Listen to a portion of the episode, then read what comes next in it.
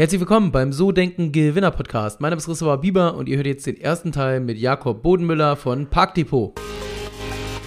ImmoSmart24 präsentiert euch den So Denken Gewinner Podcast.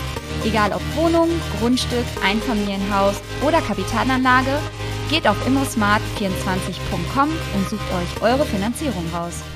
Herzlich willkommen beim So Denken Gewinner Podcast. Mein Name ist Christopher Bieber und wir haben heute ein Interview. Heute ähm, jemanden, der erst 29 ist, aber 166 Mitarbeiter bei sich sozusagen im Unternehmen aufgebaut hat. Und das Ganze in gerade mal drei Jahren seit der Gründung in München. Also ein spannender Interviewgast. Ähm, wer das ist und was er macht, wird er uns jetzt gleich erzählen. Und ich sage erstmal herzlich willkommen, Jakob, Jakob äh, Bodenmüller von Parkdepot. Ähm, schön, dass du da bist, Jakob. Hi, Christopher, freut mich auch sehr. Ähm, Jakob, jetzt ähm, kann das sein, dass der eine oder andere, der mit seinem Auto vielleicht mal durch ein Parkhaus gefahren ist, wo keine Schranke war, schon weiß, wer ihr seid und was ihr macht.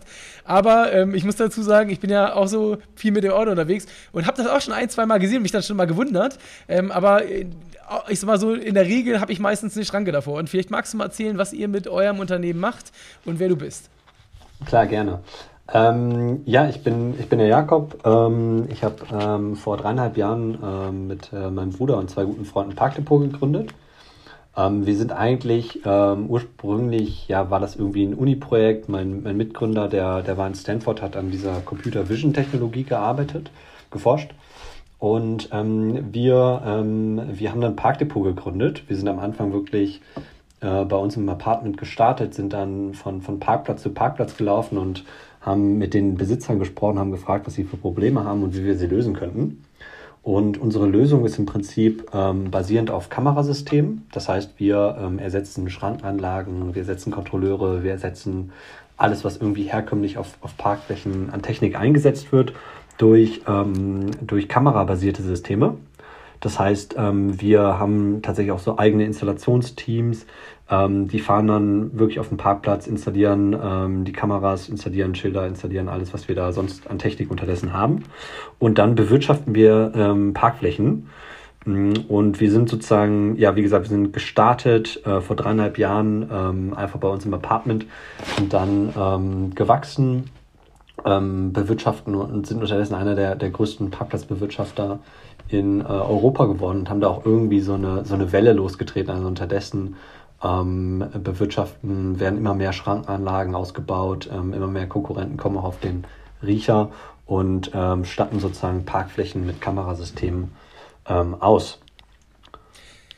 Ja, jetzt ähm, nochmal, ich habe gesehen, ihr habt schon, ähm, also Stand März, oder der letzte Stand, den wir, den ich hier so im, in meinem Factsheet stehen habe, äh, hattet ihr ja ähm, 500 äh, Parkflächen live sozusagen, also wo das wirklich schon, schon genutzt wurde, das ganze Thema. Aber wie funktioniert das? Also normalerweise klassisch, ich fahre zu einer Schranke, ich ziehe ein Ticket. Wenn die ganz modern sind, dann äh, scannt das äh, Ding da schon mein Kennzeichen sozusagen. Das habe ich schon ein paar Mal gesehen, dass da eine Kamera steht.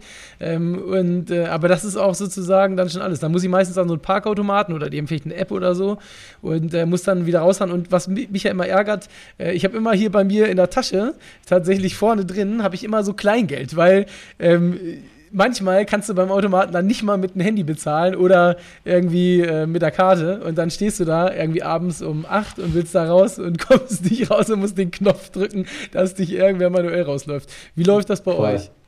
Voll, also ähm, grundsätzlich gibt es so ganz, ganz verschiedene Lösungen für verschiedene ähm, Zielgruppen. Also es gibt ähm, so das, was du jetzt beschreibst, so der, das klassische Parkhaus ähm, wo du, ähm, das läuft bei uns so, du fährst rein, ähm, dein Kennzeichen wird gescannt, wir haben unterdessen auch so Monitore ähm, an den Einfahrten, dann steht da, hey, hier willkommen, äh, bla bla, das ist dein Kennzeichen, ähm, wurde es aufgenommen. Ähm, dann kannst du in, im Shopping Center, das ist so ein typischer Anwendungsfall, gehst du einkaufen, machst deine Shoppingtour, kommst zurück zu deinem Auto, kannst dann sozusagen bei uns entweder digital direkt online ähm, über dein Kennzeichen bezahlen. Das heißt, du gibst dann online dein Kennzeichen ein, kannst dann den Bezahlprozess abschließen. Ähm, dann steht dann, hey, du zahlst hier irgendwie 2, 3 Euro. Ähm, oder du, ähm, wir haben unterdessen auch so Bezahlterminals, ähm, wo du dann sozusagen direkt auch irgendwie in Deutschland zahlen tatsächlich immer noch super viele Leute direkt bar. Dann kannst du ähm, am Bezahlterminal zahlen. Das ist jetzt so eine Lösung für, für irgendwie Shopping Center. Dann gibt es aber auch irgendwie. Aber, aber auch, da, auch da nur kurz zwischengeraut, auch da ohne Schranke, also weil genau, alles ohne Schranke. Also wir haben keinen Parkplatz mit Schranke. Und, ähm, und wie, ähm, wie, wie, zahlst du dann am Terminal sozusagen? Also wie, wie weiß, du musst dann dein Kennzeichen da eingeben oder wie funktioniert das? Genau. Du gibst dein Kennzeichen ein und zahlst dann sozusagen ähm, für, das, für das Kennzeichen. Okay. Und ich sag mal, bei uns, so die, die Schranke ist tatsächlich ähm, immer das teuerste an der ganzen Parkraumtechnik. Ähm, einmal die Installation natürlich, ähm, also eine ganze Schrankenanlage kostet normalerweise irgendwie eine, eine Viertelmillion oder sowas. Also für so ein Parkhaus also schon echt signifikante Kosten. Ähm, und, dann, ähm, und dann ist super teuer die Wartung. Dann zahlst du irgendwie, sag ich mal, 600 bis 1000 Euro im Monat für, für einen Wartungsvertrag. Weil dann, ich sag mal, das Schwierige ist immer, wenn die Schranke kaputt ist, die Leute sind drin, sind sozusagen eingesperrt, dann musst du innerhalb von irgendwie ein paar Stunden reagieren und sozusagen das ganze System wieder reparieren und das ist halt einfach super teuer. Und der ganze Prozess fällt bei uns einfach weg. Mhm. Jetzt hattest du gesagt, zweiter Anwendungsfall hatte ich auch bei euch auf der Seite gesehen, ähm, so Parkflächen äh, von zum Beispiel McDonalds oder also so, normalerweise ist es ja so, du fährst da kostenlos rauf. Ähm, manchmal, so ich als alter äh, quasi äh, Vertriebler, habe dann manche McDonalds-Parkplatz schon genutzt, um da mal kurz zwischen zu parken für eine Stunde, wenn beim Kunden nichts frei war. Aber wie ist das sozusagen Voll. im Anwendungsfall? Also ähm, so grundsätzlich muss man sagen, wir sind ja 2019 gestartet ähm, und als wir, als Covid losging, das war im März 2020, da waren wir im Team so 10, 15 Mann und sind dann eigentlich so komplett mit Covid eigentlich gewachsen. Mm, und ähm, bei uns gab es eigentlich so zwei Zielgruppen, die eigentlich ein richtig gutes Geschäft noch, mit denen man eigentlich noch reden konnte und an die man verkaufen konnte. Das waren Supermärkte. Ähm, die haben natürlich, so Supermärkte waren ja immer offen, ähm, haben sogar viel mehr Umsatz gemacht, waren, Parkplätze waren voll. Ähm, und das andere war tatsächlich auch McDonalds. McDonalds hat einfach wegen dem, dem Drive-Thru, haben die irgendwie, ich glaube, die hatten 25% mehr Umsatz in der Covid-Zeit, mhm. weil einfach jeder diesen Drive-Thru benutzt hat. Und wir haben uns auch einfach super stark, also in der, in der Parkbranche, so sind eigentlich alle unsere Konkurrenten haben ein super schlechtes Geschäft gemacht in der Zeit, weil einfach viel weniger geparkt wird, die Leute sind im Homeoffice, die Leute sind irgendwie zu Hause geblieben. Ähm, und wir sind halt wie irre gewachsen, weil wir uns auf die fokussiert haben. Wir sind unterdessen auf jedem, ich glaube, sechsten McDonalds-Parkplatz in Deutschland. Ähm, ähm, und was wir da machen, ist, äh, wir installieren das Kamerasystem. Wir ersetzen da eigentlich meistens ehrlicherweise ähm, so ähm, Kontrolleure.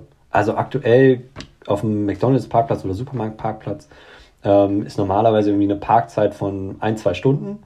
Und wenn du länger stehst, dann kriegst du ein Knöllchen von einem Kontrolleur. Mhm.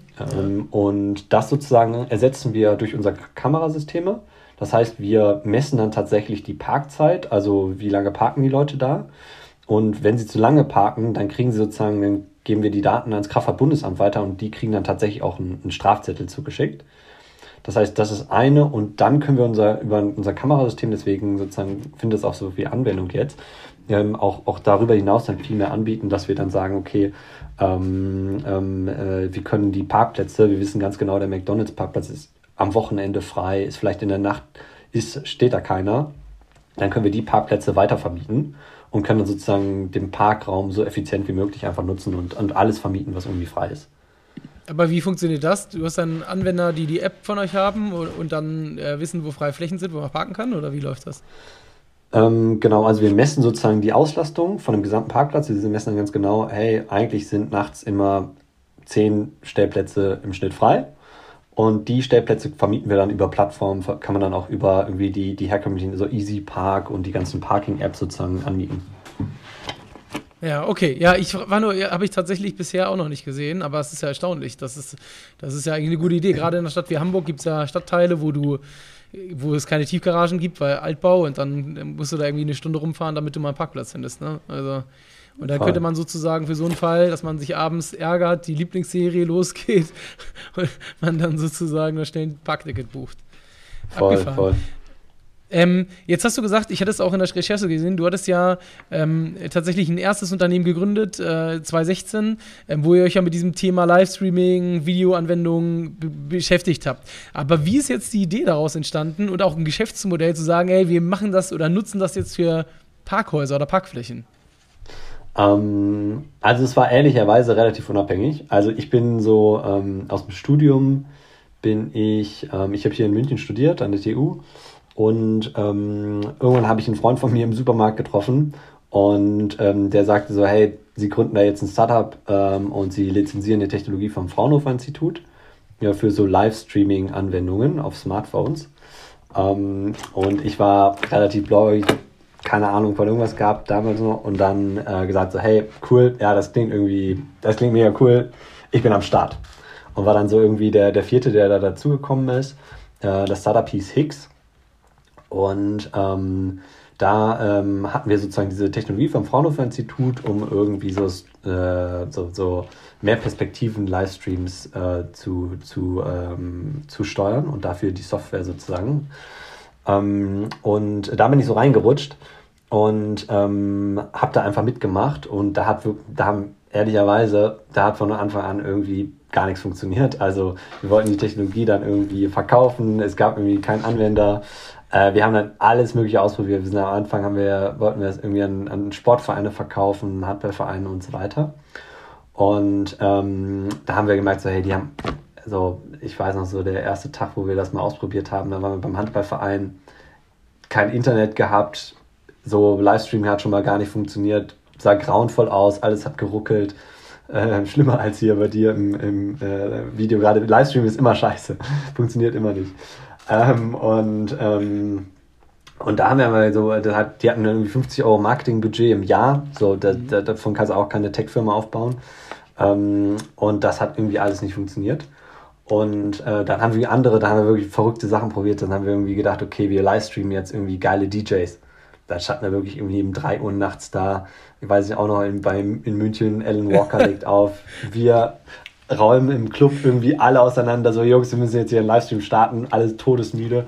ähm, und dann haben wir gewartet bis 3 Uhr morgens. 3 Uhr morgens äh, fängt Alan Walker an aufzulegen und ähm, alles bricht ab. So, weil irgendwie jeder holt sein Handy raus, das ganze WLAN-Netzwerk bricht zusammen, hat alles wieder nicht funktioniert. Dann haben wir irgendwie probiert, so Hochzeiten live, live zu streamen. Das waren dann so Anwendungen, so, keine Ahnung, wir haben dann gesagt, so, hey, hier findet irgendwie eine, eine, eine türkische Hochzeit in, in Deutschland statt und die Familie in der Türkei, die will das Ganze mitbeobachten. Ähm, aber hat irgendwie auch nicht geklappt. Also da hat wirklich gar nichts geklappt so richtig. Dann sind wir irgendwann, ähm, sind, sind meine Mitgründer zum Teil rausgegangen ähm, und da war ich noch äh, mit, mit, dem, mit dem technischen Mitgründer, der, der Lukas. Wir waren dann noch äh, zu zweit in der Firma und ähm, haben uns dann so für so Startup-Programme in den USA beworben. Das war eigentlich ganz cool. Ähm, dann, sind wir, ähm, dann sind wir nach New York gezogen in so ein Startup-Programm, ähm, wo, wir dann, ähm, wo wir dann von einem der ersten Google-Mitarbeiter, der, der das Programm leitet, gecoacht wurden. Das Programm heißt AngelPad. Und da haben wir dann wirklich nochmal die Idee komplett über Bord geworfen, haben nochmal irgendwie super viel iteriert, haben irgendwie andere Ideen ausprobiert im Livestreaming. Ähm, und da habe ich wirklich insgesamt, ähm, also das ging dann noch so, so, da waren wir ein, Jahr in New York und im Silicon Valley, haben dann auch so erste Kunden gewonnen. Ähm, und dann ging auch das wieder irgendwie alles zugrunde. Ähm, dann ist mein Mitgründer ausgestiegen, dann ist mein Visum abgelaufen, dann bin ich irgendwie äh, zurück nach Deutschland gekommen. Mhm. Ähm, und habe dann tatsächlich allein, dann ist mein Mitgründer rausgegangen ähm, und dann war ich tatsächlich allein in der Firma. Ähm, und irgendwie so, da habe ich auch schon so gemerkt, so hey, ich weiß entweder ich bin wahnsinnig, dass ich jetzt hier immer noch in der Firma weiterarbeite oder ähm, oder mein Gedanke war, meine, meine Mitgründer, meine Mitgründer, die, die, die ich da hatte, ähm, die haben nicht so viel Passion für die Sache. Mhm. Äh, mir macht es mega Spaß, ich habe mega Bock da, mega Bock ähm, an diesen Sachen zu arbeiten. Ähm, und dann habe ich alleine noch weitergemacht, hatte dann hier auch in Deutschland irgendwie ähm, ja nochmal ein paar, paar coole Kunden, haben dann mit dem FC Bayern hier ähm, so ein Projekt gelauncht und so. Hab dann aber gemerkt, so hey, äh, das ganze Projekt ähm, entwickelt sich dann auch eher in so ein Agenturbusiness. Mhm. Also ich habe dann irgendwie gemerkt, so hey, gerade FC Bayern war eigentlich so der, der einzig große Kunde, den ich dann hatte, ähm, die, die dann immer mehr, ich habe dann so Livestreaming-Anwendungen für deren App gebaut ähm, das war auch cool, da haben wir dann irgendwie so Livestreams mit, mit Thomas Müller und den ganzen, ganzen mhm. Spielern da gedreht. Ähm, das war irgendwie ganz cool, aber irgendwie habe ich gemerkt, so, hey, ähm, das entwickelt sich alles eher in so, in so ein Agenturbusiness. Und ich war, ich bin auch überhaupt nicht der Typ dafür. Der FC Bayern, der hat halt extrem hohe Qualitätsstandards. Und weiß ich bin dann so ein äh, ohne Arbeitserfahrung so ein dahergelaufener Student gewesen, der auf einmal irgendwie äh, Livestreaming-Anwendungen baut. Und da hat vorne und hinten gar nichts funktioniert. Aber schon mit Mitarbeitern oder hast du das alles alleine gemacht? Ähm, ich hatte dann ein paar Mitarbeiter, es waren hauptsächlich ja. dann so Freelancer. Ich hatte dann ehrlicherweise so, so einen Mitarbeiter in äh, Russland, in Moskau, äh, der so die Technik gebaut hat. Cooler Typ. Ähm, ähm, aber also gerade ich, ich sage euch, Livestreaming-Anwendung ist das Schlimmste. Ist so, ähm, da muss halt in dem Moment muss halt alles funktionieren. Ne? Das widerspricht eigentlich so dem Startup-Gedanken. So 80-20 irgendwie ähm, alles andere wird irgendwie nachher gefixt. Ähm, und da muss ja wirklich alles in dem Moment funktionieren. Und dann irgendwie jedes Mal bei irgendeinem Livestream war dann wieder ein Nokia 95C so ungefähr, was, äh, was den Livestream nicht richtig anschauen konnte. Und wo dann irgendein böser FC Bayern-Fan sich wieder richtig beschwert hat, dass es auf seinem Handy nicht funktioniert hat. Und der FC Bayern dann todessauer auf mich war. Ähm, und ähm, und ähm, ja, da habe ich gemerkt, hey, irgendwie, das, ist zwar cool, aber so richtig dann auch nicht so äh, das, wo ich meine Zukunft sehe. Ähm, und ähm, ja, dann kam es so, dass äh, da ist dann ein Freund auf mich zugekommen und hat mir von dieser Parking-Idee erzählt. Ähm, mhm. Und äh, der, ähm, das war irgendwie ein Uni-Projekt hier in München. Und ähm, der Eigentümer das, äh, oder beziehungsweise der Auftraggeber des Uni-Projekts, das ist der größte Schildhersteller, ist ein bisschen kompliziert, aber ich versuche es zu erklären, ist der größte Schildhersteller hier in Deutschland, die heißen Bremika. Mhm. Mhm. Und Bremika hat sozusagen irgendwie gesagt, so hey, wir machen hier mal ein Uni-Projekt und schauen, hm, was für Schilder wir auf Parkplätzen verkaufen können. Und ähm, da ist das Team dann auf die Idee gekommen, so hey, eigentlich das Schild ist total egal, die brauchen Kameras. Und ähm, die, das ganze Uni, die ganzen Studenten haben dann aber gesagt, so, hey, die Idee ist gut, aber wir haben alle keine Lust, irgendwie das zu machen. Wir haben alle irgendwie andere Ideen. Um, ähm, aber da gibt es einen verrückten Typen, der war im Silicon Valley und der ist vielleicht verrückt genug, der, vielleicht gründet der die Firma. Und haben mich irgendwie connected mit dem, mit dem äh, Geschäftsführer von, von Bramika. Mhm. Felix heißt der. Ähm, und äh, dann äh, habe ich mich mit Felix getroffen und er fand die Idee irgendwie auch mega cool. Ähm, und ähm, meinte so, hey Jakob, so, ich finde die Idee mega cool. Ähm, ich würde dir irgendwie ein, ein, gutes Geschäftsführergehalt geben. Ich würde 500.000 Euro in die Firma investieren und ähm, du baust die auf. Na, war erstmal so für, für, mich so. Deal, ne? ja. War schon ein guter Deal. So habe ich auch erstmal für dich, so in der Situation, ne, ich irgendwie ähm, verwirrter Münchner, der irgendwie gerade aus den USA kam, sich irgendwie, irgendwie gar nichts auf die Kette bekommen hat, nur irgendwie einen bösen FC Bayern-Kunden hat, war für mich erstmal ein guter Deal, so, ne? Und dann, ähm, dann habe ich auch mit ihm gesprochen und ähm, hat er mir gesagt, so, hey, okay, pass auf, das Ganze wird dann so laufen, ähm, du bist sozusagen der erste Angestellte und du bekommst dann 20 Prozent der Firma, so ungefähr. Ähm, so ist halt ein Mittelständler, so denken die Mittelständler. Und ähm, ich kam halt aus dieser Startup-Welt aus dem Silicon Valley so ungefähr und ich habe gesagt, du hast es du noch nicht ganz richtig verstanden. Du bist mein erster Investor, das ist meine Firma und du kriegst 20% und 80% gehören mir. Ähm, und ähm, ähm, ja, und irgendwie habe ich dann auch in den Gesprächen gemerkt, so, hey, erstens, da wären wir uns nicht so richtig einig und so von meinem Gefühl, so, wenn ein Startup irgendwie richtig Gas geben soll, so dann irgendwie da mit einem Mittelständler äh, so abhängig zu sein und da so mhm. eng zusammenzuarbeiten, war irgendwie nicht so meine Vorstellung. Und dann, das hat mir echt im Herzen wehgetan, aber dann habe ich, hab ich ihm gesagt, so pass auf, ich, ich kann es nicht machen. Ähm, und er sagt dann auch so, hey, okay, passt, auf, passt. Ähm, ich habe hier einen BMW-Mitarbeiter, ähm, der, der ist mir sowieso irgendwie genehmer. Ähm, der, der gründet jetzt die Firma. Und ähm, ja, dann, dann hat er die Firma gegründet, die ist dann Parking Next mhm. mit dem BMW-Mitarbeiter. Und ich habe da erstmal gar nichts gemacht und habe dann irgendwie mit meinem Bruder drüber gesprochen und dann mit meinem Kollegen, der gerade in Stanford war, der war sozusagen, mhm. es hat irgendwie gut gepasst, so, weil er hat genau in der Technik geforscht. Und ähm, dann kam noch der vierte dazu, das ist ein, auch ein Schulfreund von mir, der hat eigentlich Medizin studiert. Der war zu der Zeit in Harvard und ähm, ist ein super, super smarter ähm, Typ, der Yukio heißt er. Ähm, und wir haben dann immer über diese Idee gesprochen. Und irgendwann haben wir so gesagt, so, Jungs, wir finden die Idee irgendwie geil. So, wir haben den Punkt verpasst, wo wir mit Bremika zusammenarbeiten können. Aber wir starten einfach mal. So, wir nehmen uns einfach mal alle einen Monat. Ähm, das war im April 2019. Ähm, und wir, wir legen so, so, mein Bruder, der hat auch in, in, ähm, in Düsseldorf gewohnt. Ähm, gesagt, du, du kommst einfach zu uns auf die Couch, ähm, schläfst. Ich habe mit dem Basti zusammen gewohnt ähm, und mhm. äh, der, äh, das war sozusagen der, der bei uns die Technik baut. Und äh, der Yukio, der ist dann auch einfach nach München gekommen. Und dann haben wir einfach mal einen Monat ähm, uns den, den April genommen und sind dann einfach losgelegt. Und so, da habe ich auch am Anfang, ich habe dann am Anfang den Jungs direkt gesagt, so Jungs, so, ich habe jetzt irgendwie durch meine ganzen Gründungen versuche da eigentlich so gelernt, so das Wichtigste ist erstmal Product Market Fit zu finden. Mhm.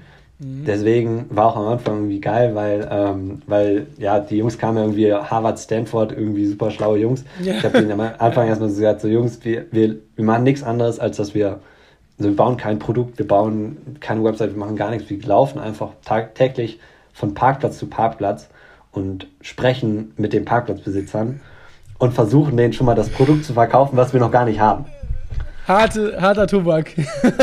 Für die Jungs wahrscheinlich. Schön in Ey, die Kaltakquise. Voll in die Kaltakquise rein und auch so ähm, irgendwie erstmal ein Produkt verkaufen. Ja, und du, so wie die größten Studenten sind wir dann wirklich von Baumarkt zu Baumarkt gelaufen.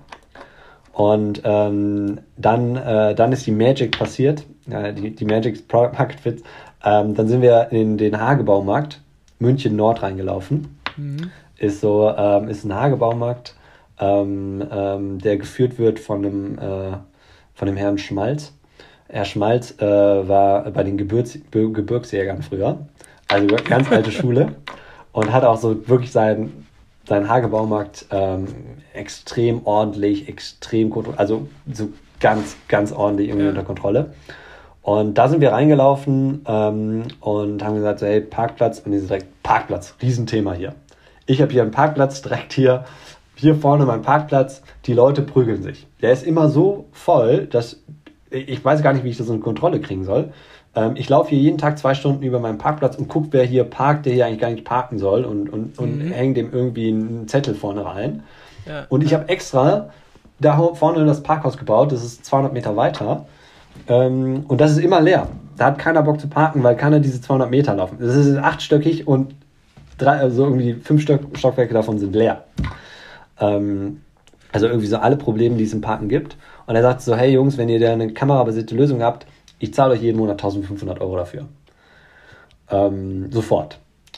Und ähm, dann haben wir gesagt, Herr Schmalz, uh, say no more. Ähm, wir sind am Start. Haben wir den ersten Kunden, das war der Hagebaumarkt München Nord. Ähm, da haben wir dann wirklich, das war auch geil für uns, weil wir dann wirklich auf dem Parkplatz standen und ähm, dann die Kameras installieren konnten. Ähm, und da auch wirklich so im Baumarkt Materialien holen können. Wir haben dann irgendwie Discount vom Herrn Schmalz bekommen für, für ähm, Handwerksmaterialien. Und es war wirklich so, es war nochmal eine ganz eigene Phase so, weil wir ähm, da mit dem Kunden gesprochen haben, das Produkt entwickelt haben. Das war der erste Teil mit Jakob. Wenn es dir gefallen hat, dann lass gerne Rezension da oder gib mal ein Feedback an christopher.sodenkengewinner.de. Ich freue mich drauf und in dem Sinne bis nächste Woche zum zweiten Teil. Ciao, ciao.